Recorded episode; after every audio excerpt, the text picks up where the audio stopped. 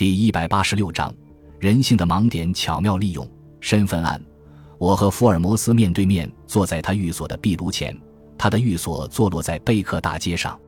他说：“伙计，生活非常美妙，它的美妙程度远远超出你的想象。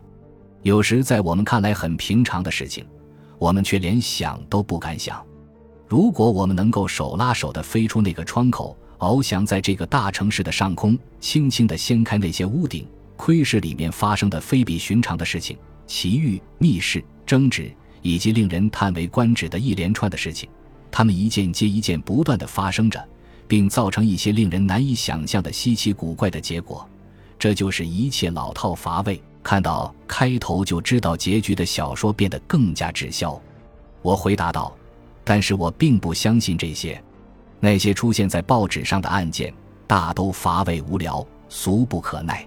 现实主义被警察淋漓尽致地运用在他们的报告中，我们不得不承认，那样的结果既无聊又毫无艺术性。福尔摩斯分析道：“选择和判断是必要的手段，如果你想产生实际的效果的话，在警察的报告中显然没有这些，因为也许是他们把重点放在长官的陈词滥调上去了。”而没有注意到一些实质的细节问题，才是观察者认为在整个事件中必不可少的。毫无疑问，只有那些司空见惯的东西才是最让人难以发觉的。我笑着摇摇头说：“我很理解你会有这样的想法。显然，你所处的地位，整个三大洲中所有陷于困境中的人的非正式顾问和助手，让你有机会接触到一切非同寻常的人和事。可是，在这儿。”我从地上捡起一份晨报，让我们来做一个实验。这是我注意到的第一个标题：丈夫虐待妻子。这则新闻占据了半版篇幅，可是我根本不用看完就能够想象里面都写了些什么。很自然，这种文章里面一定会涉及到第三者酗酒闹事、拳打脚踢、遍体鳞伤，以及富有同情心的姐妹或者好心的房东太太等。就算是最蹩脚的作者，也不会写出比这更粗制滥造的东西了。福尔摩斯接过报纸，粗略地扫视了一遍，开口道：“事实上，你举的这个例子并不能恰当地证明你上述的观点。这个报道是关于邓达斯家分居的那个案子发生的时候，我正好在整理一些跟此案相关的资料，并试图弄清楚其中的细节。案件中的丈夫是个绝对的戒酒主义者。”里面也没有什么所谓的第三者。被起诉的理由是，这个丈夫有一个习惯，他每次吃完饭都要取下假牙，并向他的妻子扔去。你一定会认为，这种事在一般叙事者的想象中是怎么都不会发生的。他顿了一下，大夫，来点鼻烟，继续说道：“从你所举的例子来看，我赢了。”他伸手取出他破旧的精致鼻烟壶。那烟壶盖的中心镶嵌着一颗紫色的水晶，那颗水晶的光彩夺目，显然跟他朴素的作风和简单的生活很不相称。于是我不得不加以评论。啊，他解释道：“我忘了，我已经有几个星期没有看见你了。这个烟壶是波西米亚国王赠送我的纪念品，为了酬谢我在艾利艾德勒香片案中对他的帮助。那你手上的戒指呢？”我看了看他手指上的枚光芒夺目的钻石戒指，问道：“这个是荷兰王室送给我的。由于我给他们破的那个案件非常微不足道，所以我就不便透露给你了。尽管你是一位一直诚诚恳恳的把我的一两件小事迹都记录下来的朋友，那么目前你手头上有什么案件吗？”我兴趣盎然地问他：“有那么十一二件吧，但是没有一件是特别引起我兴趣的。”他们都很重要，你知道，但是并不是很有趣。我发现，通常在很微不足道的案件里，反倒有观察和分析的余地，这样的调查工作就很有趣味。往往罪行越大，调查起来反而更简单，因为罪行越大，动机就越明显。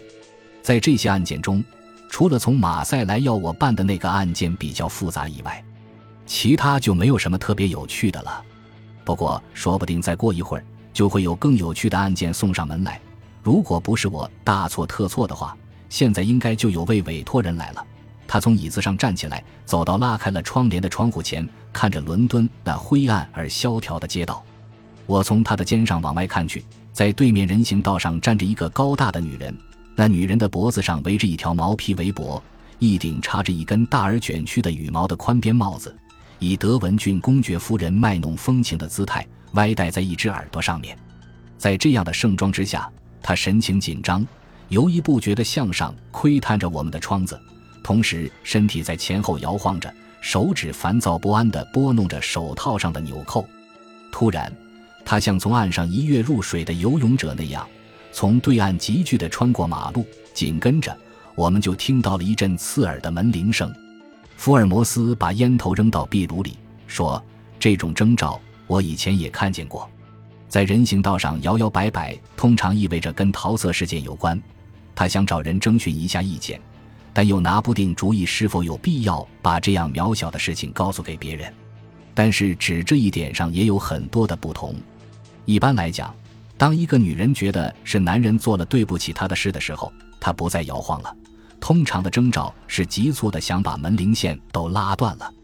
现在这个我们可以看作是一桩恋情案件，不过这个女人并不怎么愤怒，而只是茫然若失的样子。好在现在她亲自登门造访，这样我们的疑团也就可以迎刃而解了。她正说着。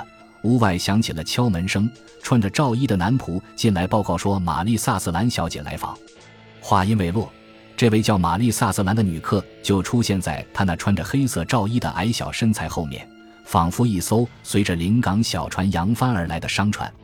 福尔摩斯热情地接待了他，以他那特有的落落大方而又彬彬有礼的非凡态度，他随手推上门，微微鞠躬，请他在扶手椅上坐下。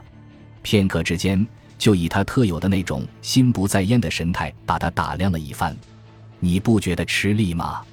他说道。你的眼睛有些近视，却要打那么多的字。开始确实有点吃力，他回答道。但是现在不用看就知道字母的位置了。他突然体会到他这问话的全部含义，感到十分震惊。他抬起头来仰视着福尔摩斯，宽阔而友善的脸上露出惊惧和疑惑的神色。他叫道。福尔摩斯先生，您听说过我吧？不然您怎么能知道这一切呢？不必担心，福尔摩斯笑着说道：“我的工作就是要知道一些事情，我要能够了解别人所忽略的地方。这也许就是我自己努力锻炼的方向。不然的话，你又怎么会来请教我呢，先生？我是从安斯里奇太太那里了解到您才来找您的。所有人，包括警察在内，都认为。”她的丈夫已经死了，而不再去寻找了，而您却轻而易举的就找到了。哦，福尔摩斯先生，我希望你也能够这样帮助我。我并不是个富有的人，但是除了打字所得的那一点点薪水外，我每年继承的财产还有一百英镑。只要能知道霍斯莫安吉尔先生的消息，福尔摩斯手指顶着手指，眼睛望着天花板，问道：“你为什么这样匆匆忙忙的离开家来找我呢？”玛丽萨瑟兰小姐有些茫然若失的脸上又一次出现了惊讶的神色。是的，我来的是很突然。她说：“因为看到我的父亲温迪班克先生对这事漠不关心，这使我非常气愤。他不肯去报警，也不肯到这里来找您。最后，由于他什么都不干，只是不断的说没事，没事，这使我十分冒火。我穿上外套就立即赶来找您了。你的父亲，福尔摩斯说。”他一定是你的继父，因为你们并不同姓。没错，是我的继父。我叫他父亲，尽管听起来很可笑，因他只比我大五岁零两个月。